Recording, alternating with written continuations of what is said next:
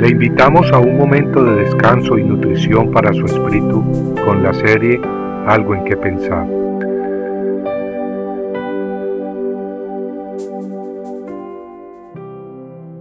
Sepulcros blanqueados. Sois semejantes a sepulcros blanqueados, que por fuera lucen hermosos, pero por dentro están llenos de huesos de muertos y de toda inmundicia. Mateo 23, 27. El Día de los Difuntos se celebra en varios países. Mucha gente va y arregla unos días antes las tumbas de sus seres queridos que ya han muerto.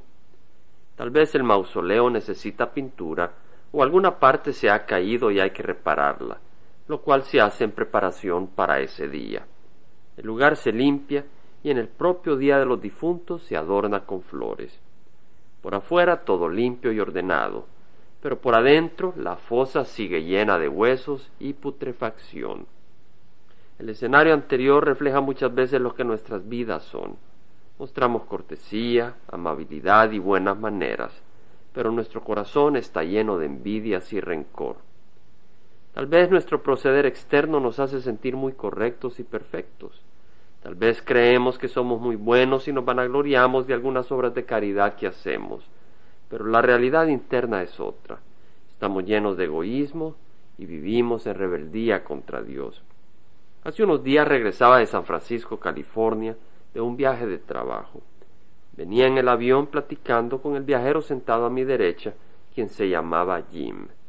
De repente Jim me empezó a decir que no creía en religiones que no podía entender por qué habían tantas guerras, injusticia y sufrimiento en el mundo.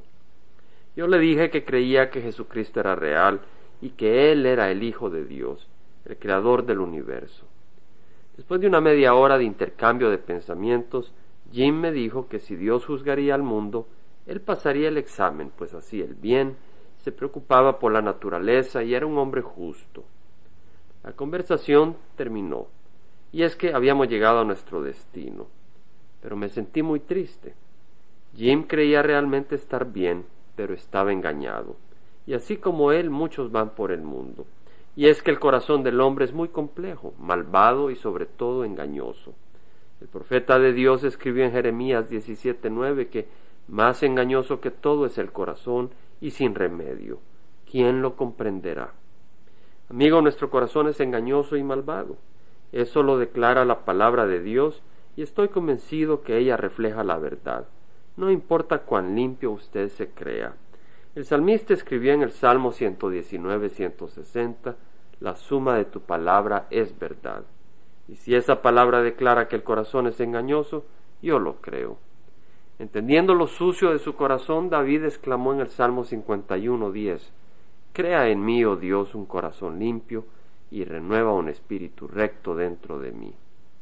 Y amigos, esa oración la necesitamos elevar nosotros mismos para no caer víctimas del engaño y la destrucción. Claro, si andamos en la oscuridad y no nos acercamos a la luz, no veremos nuestra maldad. Tal vez creeremos que somos muy justos y correctos. Por eso necesitamos venir continuamente a las escrituras. Ellas son la luz que ilumina nuestro corazón y nuestra vida. Y si cuando la luz de Dios revela nuestra inmundicia, arrepentidos venimos a los pies del Señor, poniendo nuestra esperanza únicamente en Él, entonces su sangre nos lava de toda inmundicia. De no serlo así, seguiremos siendo simplemente sepulcros blanqueados. Compartiendo algo que pensar, estuvo con ustedes Jaime Simán.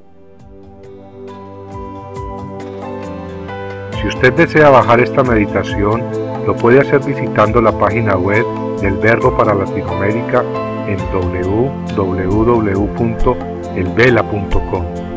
Y el Vela se deletrea E L B de verdad E L A, donde también encontrará otros materiales de edificación para su vida. Puede también escribirnos a El Vela Pio Box 1002 Orange, California 92856, Estados Unidos. Dios le bendiga.